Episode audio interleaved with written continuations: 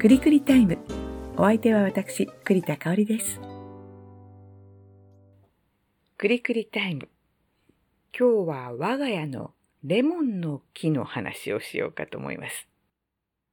美味しい園芸、要するに育てて何か収穫する。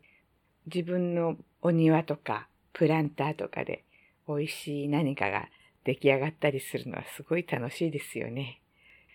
私は夏はゴーヤとトマトはよく作ります。あと過去にはシシトウだったり、ナスとかもやったことがあるかな。皆さんどんなのやってらっしゃいますか？実は今年の4月に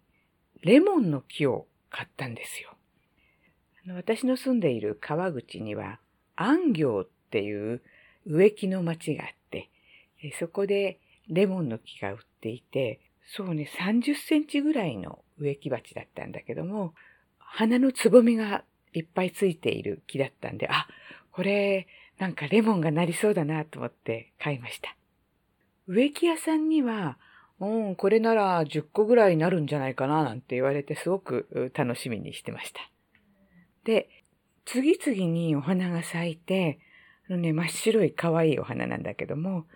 で、あの、本当はミツバチとかね、そういった虫とかが花粉を運んで受粉するんだけども、まあ、それはなかなか難しいので、私は100均で柔らかい筆を買ってきて、一個一個全部人工受粉させました。すると、次々その咲いたお花が根元のところが膨らんできて、緑色のこう、小さなレモンみたいな形で結実したのね。それがすごい数がいっぱいできたので、嬉しくなって、一個一個にですね、ナンバリングをして、まあ、数字を書いたこうプレートを作って、それを細い針金で結実した実のところに一個ずつこうつけていって、最終的にはね、ナンバー24まで、えー、ナンバリングをしたんです。が、もうね、次々にね、落っこっちゃうのね。その緑の実がせっかくできたのに、次々落っこってしまって、特に6月ぐらいかな、ジューンドロップっていう言葉があるらしいんですが、柑橘系のそうした実がね、ボロボロ落ちてしまう時期らしいです。まあ、なんで落ちてしまうかというと、やっぱり木として、え、そこに栄養を行き届かせることができない。まあ、つまりその自然淘汰されるっていうことらしいんですけれども、まあ、結局最終的には2個しか残んなかったのね。24分の2だからね。もう10%以下、1割以下の確率でした。あの植木屋さんには10個ぐらいになるって言われたのに、2個しかならなかったんでとっても悲しかったけれども、まあ最終的に2個だけ残って、